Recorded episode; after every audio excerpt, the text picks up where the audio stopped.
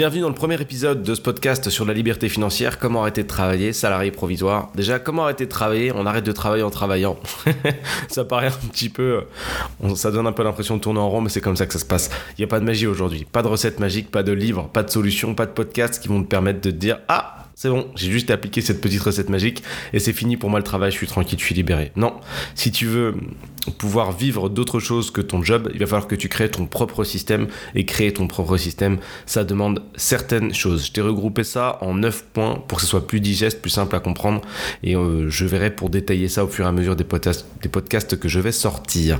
Point numéro 1, si tu veux être indépendant financièrement, il faudra forcément vendre quelque chose. Ça, il n'y a pas de magie. Tu vends des, tu vends des produits physiques, produits, euh, des, produits de formation, que tu vends de la presta tu vas vendre des choses. Tu peux checker, la plupart des gens qui sont les plus riches dans ce monde vendent des choses.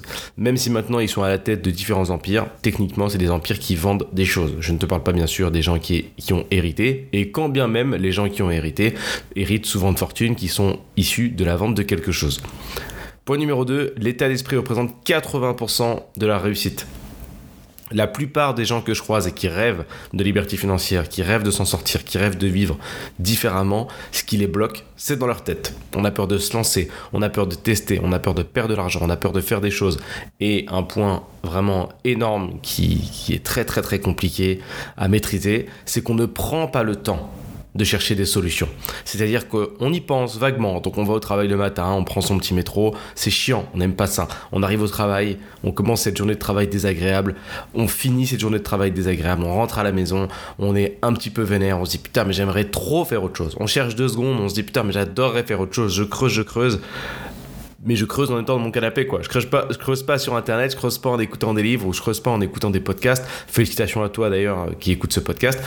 Et au final, bah, je tourne en rond. Je tourne en rond parce que j'ai pas les solutions. Je vais pas les inventer, les solutions. Il y a des mecs qui les ont inventées avant. Il y a des gens qui ont créé énormément de choses, énormément de valeur sur Internet aujourd'hui. Si tu cherches de l'information, tu la trouves. On n'est pas comme dans les années 90 où fallait que tu que tes parents rentrent pour leur poser une question. Là, tu as tout. Tu tout à disposition. Si tu veux savoir comment euh, fabriquer toi-même euh, une boîte d'allumettes, tu peux trouver. Si tu veux savoir comment, euh, comment changer une bougie dans ta voiture, tu peux trouver instantanément. T'es plus obligé d'attendre, t'es pas obligé d'aller chez le garagiste. Tu peux faire énormément de choses toi-même. Et ceux qui font la différence, c'est ceux qui passent du temps à chercher de la connaissance pour aller plus loin. Et tout ça, ça se passe dans la tête. Parce que ta seule barrière, c'est dans la tête. Quand tu prends pas le temps de le faire, c'est pas que t'as pas le temps souvent, c'est que tu prends pas le temps. Et ça, 100% dans la tête. Donc, l'état d'esprit représente 80% de la réussite et le reste, c'est du travail. Point numéro 3, ton objectif doit faire partie intégrante de ta vie.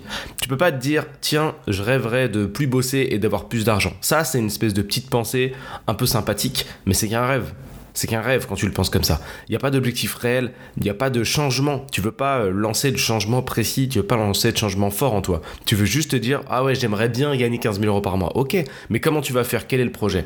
Est-ce que tu as, est-ce que une stratégie? Qu'est-ce que tu vas appliquer? Comment tu vas découper ce chiffre pour y arriver? Est-ce que tu sais si tu vas le faire dans un business, deux business, trois business? Tu sais comment ça se passe le business? T'as regardé? Tu t'es posé la question. Tu sais, tu sais ce que tu peux vendre? Tu sais vendre? Tu vois il y a tellement de questions à te poser. C'est cool de se dire tiens j'aimerais gagner 10K par mois. Mais qu'est-ce que tu fais pour concrètement? Donc ton objectif doit faire partie intégrante de ta vie parce que parce que ce sera du taf, ce sera vraiment du travail et c'est un truc qui doit te ça doit être viscéral en fait. C'est un truc qui te fait te lever le matin, c'est un truc qui te fait euh, qui te fait kiffer, qui te fait vivre. Là, je suis en train de faire ce, je suis en train de te faire ce podcast. Il est 8h30, on est samedi, mais j'adore ce que je fais, c'est juste kiffant.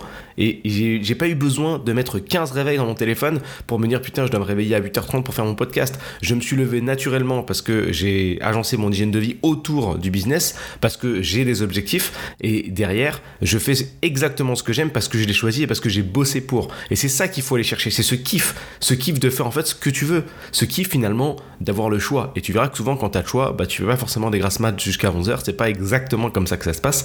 Et puis même quand tu as, as, atteint tes objectifs, bah, tu en as des nouveaux. Ça c'est plutôt sympa. Donc ton objectif doit faire partie intégrante de ta vie. Ça peut pas ça peut pas être quelque chose de passage comme ça. Si tu veux y arriver, il faut vraiment une cible, un vrai objectif défini. Il faut pas juste avoir envie de plus d'argent, puisque quand on a juste envie d'avoir plus d'argent, c'est assez éphémère au final. Et, euh, et, et, on va jamais chercher cet argent-là, puisque le, business ne fonctionne pas au début. Par définition, c'est une discipline, ça se travaille, donc forcément, va falloir bosser. Et quand ça fonctionne pas, on se décourage. Et quand on se décourage, bah, on arrête complètement. Point numéro 4, ça me permet de faire la transition. Un business fonctionne rarement du premier coup. Eh oui, va falloir avoir l'idée, va falloir tester, va falloir investir, va falloir assumer de pas réussir, puisque c'est comme tout. On n'a pas appris à marcher du premier coup, on n'a pas appris à faire du vélo du premier coup. Et il y a un truc que je remarque qui est assez drôle, c'est que les gens en général, quand ils finissent par se lancer, après avoir hésité pendant 105 ans, ils se disent, bah putain, c'est bon, je me suis lancé, donc techniquement ça va marcher. En fait, ils espèrent secrètement que ça va marcher, puisqu'ils disent, moi j'ai fait la différence. Ils disent, moi je me suis lancé, contrairement à mon voisin. Ok, je me suis lancé en 4 ans, mais je me suis lancé, donc techniquement c'est bon. C'est open field pour moi, tout va fonctionner. Mais non, pas du tout. Pas du tout. C'est une discipline ça se travaille. C'est pas parce que tu commences à faire euh, du roller demain que tu vas devenir professionnel parce que personne, plus personne en fait. non, c'est pas comme ça que ça se passe. C'est pas comme ça que ça se passe. Tu vas devoir bosser et pour devenir un expert dans le roller, même si c'est tout pourri le roller, bah, il va te falloir du temps. Il va falloir bosser, il va falloir en, parcourir des kilomètres. Là, c'est la même chose. Il va falloir parcourir des kilomètres de business. Ça me permet également de remettre un petit coup d'état d'esprit là-dedans. Et pour rester aussi déterminé, il faut avoir un objectif clair. On le verra après. Avoir des idées et les développer est une discipline. Pareil, faut bosser, faut bosser encore et encore et encore. Comme je disais avant, ça se travaille, c'est des connaissances à acquérir, c'est des choses à tester et il faut s'entraîner pour être efficace autant qu'un combattant, autant qu'un rollerman, autant qu'un professeur, autant que ce que tu veux, mais il faut s'entraîner pour être efficace. Même si tu voulais être braqueur, il faudrait s'entraîner pour être efficace. il faut tout le temps s'entraîner pour être efficace, on est comme ça, on n'est pas des magiciens, on doit bosser pour être bon. Point suivant, il n'est pas nécessaire d'inventer quelque chose de révolutionnaire. Une idée, bon ça c'est une idée préconçue hein, de, beaucoup de personnes, ils se disent tiens, j'aimerais bien avoir une boîte, j'aimerais bien avoir mon propre système, j'aimerais bien avoir en fait quelque chose que je possède totalement et qui me rapporte des sous, mais j'ai pas d'idée révolutionnaire. Mais t'es pas obligé d'inventer quelque chose de révolutionnaire. Quand tu fais le tour des boîtes qui fonctionnent et qui fonctionnent le mieux, c'est pas forcément des, des, gens qui inventent des trucs révolutionnaires.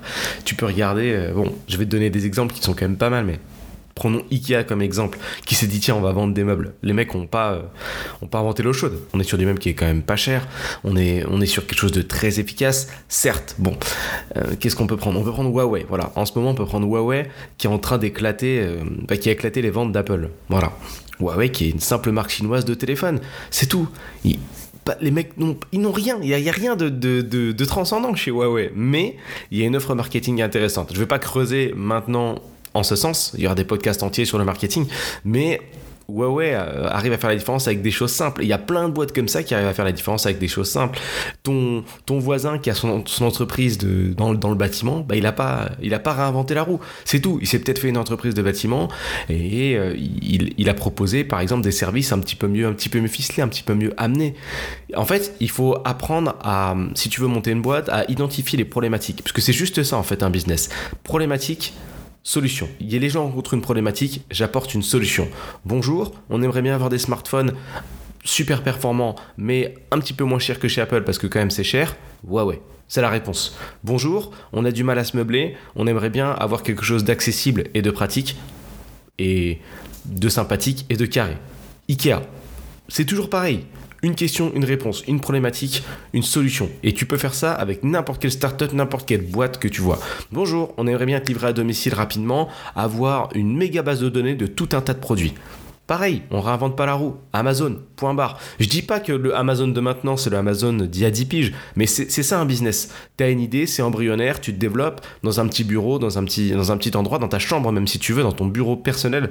Et puis après, t'as un bureau un petit peu plus grand, t'as des locaux, tu recrutes des gens si ça te fait plaisir ou tu travailles avec des prestataires, donc tu as une équipe, ça évolue, ça grossit, puis tu gagnes plus 100 euros par jour, mais t'en gagnes 1000. Et c'est tout. Et ça se bosse. Et tous les jours, tu es dessus. Et tous ces gars-là, tous ces mecs qui ont inventé des trucs de ouf, et même ceux qui ont inventé des trucs moins ouf, sans créer de business énorme comme Amazon, bah, ils ont bossé, c'est tout. Ils ont bossé, ils sont entourés, ils ont avancé. Et surtout, ils sont formés, c'est hyper important.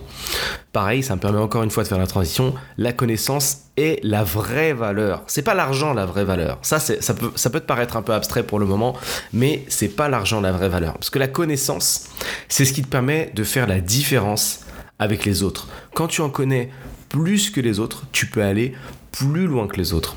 Aujourd'hui, si je prends 10 personnes dans la rue, ou on va dire 10 personnes qui rêvent de monter un business et que je les mets côte à côte, ce qui va les départager, c'est la détermination certes, mais c'est avant tout la connaissance. Quand tu en sais plus que les autres, tu peux aller plus loin, tu as une vision différente. Essaye de repenser à la vision que tu avais de la vie quand tu étais petit, essaye de repenser à la vision de la vie que tu as maintenant.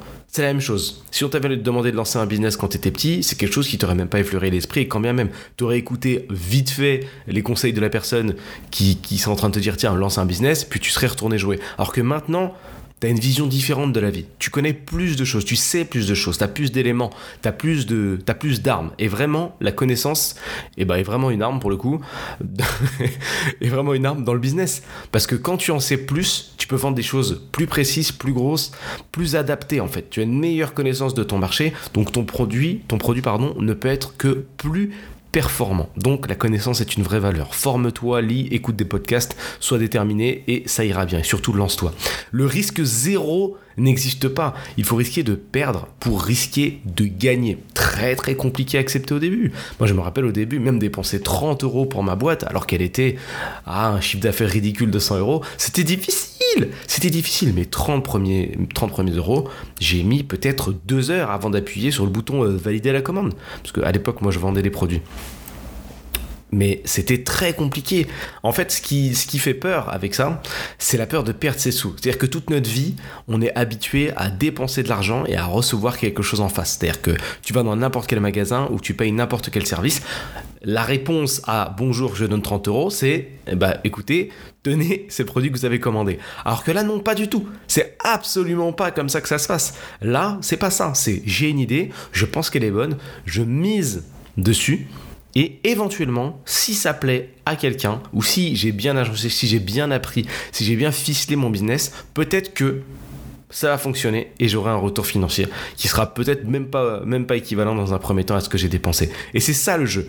Il faut risquer de perdre pour risquer de gagner. Et ça, cette phrase-là, elle fait le tri, un énorme tri auprès des gens, puisque les gens ont peur de perdre. C'est-à-dire que les gens rêvent souvent de gagner plus d'argent mais ne veulent pas en dépenser. Mais aujourd'hui, il faut vraiment que tu dises qu'il n'y a pas de magie. Le business magique où tu dépenses zéro et tu gagnes 10 000 euros par mois, il n'existe pas. À moins que ce soit tes parents qui te donnent de la maille tous les mois, à moins que tu rencontres un gars dans la rue qui décide de donner 10 000 euros tous les mois, ou que tu hérites, c'est pas comme ça que ça va se passer. Il n'y a pas de j'investis pas et je gagne de l'argent. Quel que soit la, comment dire, ton niveau social, quel que soit ton, l'argent que tu décides de dépenser ou les gens que tu fréquentes, tu verras que enfin quel que soit leur niveau de revenu, tu verras qu'ils ont dépensé de l'argent. Tu peux aller des, des, des, petits traders qui vont gagner 2-3 000 euros par mois aux gros traders qui vont s'amuser à jongler avec des milliards. Ils, ils investissent de l'argent et ils les risquent. Ils les risquent. Et les grosses boîtes, c'est ce qu'elles font. Quand tu as des gens qui font de la finance derrière, c'est ce qu'ils font, les gars. Ils investissent l'argent de la boîte. Et c'est normal. Et ils risquent de perdre pour pouvoir gagner plus. Il n'y a pas de magie. Le risque zéro n'existe pas et il faut être prêt à ça. Il faut tout simplement se dire que c'est pas grave. C'est le prix à payer, c'est le tribut, on va dire, euh, à régler pour aller plus loin. Et c'est ce qui fait la différence entre quelqu'un qui va se tâter pendant des années et quelqu'un qui va vraiment Puisque quand tu dépenses, dépenses, dépenses, dépenses, ce que tu as souvent en face, c'est pas de l'argent au début, c'est de la connaissance. Et comme je te l'ai dit juste avant, la connaissance est une vraie arme. Dernier point, la vie fonctionne par phase et le business aussi, c'est-à-dire qu'il y, a de la variance. Tout n'est pas linéaire, il y a des hauts, il y a des bas. Le but du jeu, c'est de gagner le plus possible pendant les phases ascendantes et de perdre le moins possible pendant les phases descendantes. Bon, c'est pas aussi pokerisé, c'est pas aussi poker que ça, moi c'est un petit peu l'esprit. Quoi qu'il en soit, le business, voilà, c'est pas linéaire. À partir du moment où tu es plus salarié, après je ne sais pas où tu bosses, mais globalement les salaires se, tiennent, se valent, sont à peu près pareils d'un mois sur l'autre, sauf si tu fais un taf avec des commissions énormes. Et bon, on va dire que pour la plupart des Français, les salaires se tiennent. Mais là, il peut y avoir des variations. Donc, c'est-à-dire qu'il y a des époques de l'année, par exemple pendant les vacances, juillet-août, dans ces zones-là, où effectivement le business est moins ouf, en fonction bien sûr de ce que tu vends, et quand bien même, hmm, tu es plus touché. Alors qu'effectivement, quand tu es salarié, bon, euh, juillet-août, dès lors que tu travailles, congé payé, etc., peu importe, ton salaire ne bouge pas. Tu as une certaine régularité qui peut être souvent confondue avec de la sécurité, certes, mais tu es limité également. On le verra dans un autre podcast, hein, tout ça à plafond euh, et tout ce qui s'ensuit concernant le salariat.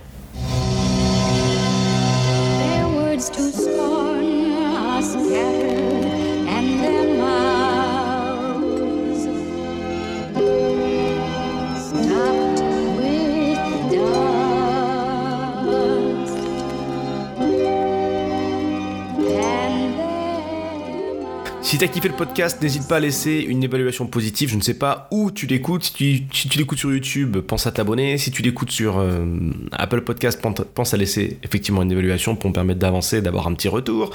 Si tu l'écoutes sur Spotify, bah, tu peux rien faire, mais tu peux peut-être t'abonner. C'est déjà sympathique. Et très très important, regarde dans la description, je te laisse la possibilité en fait de, je te laisse un mail en fait pour m'envoyer une éventuelle question, une éventuelle question de business.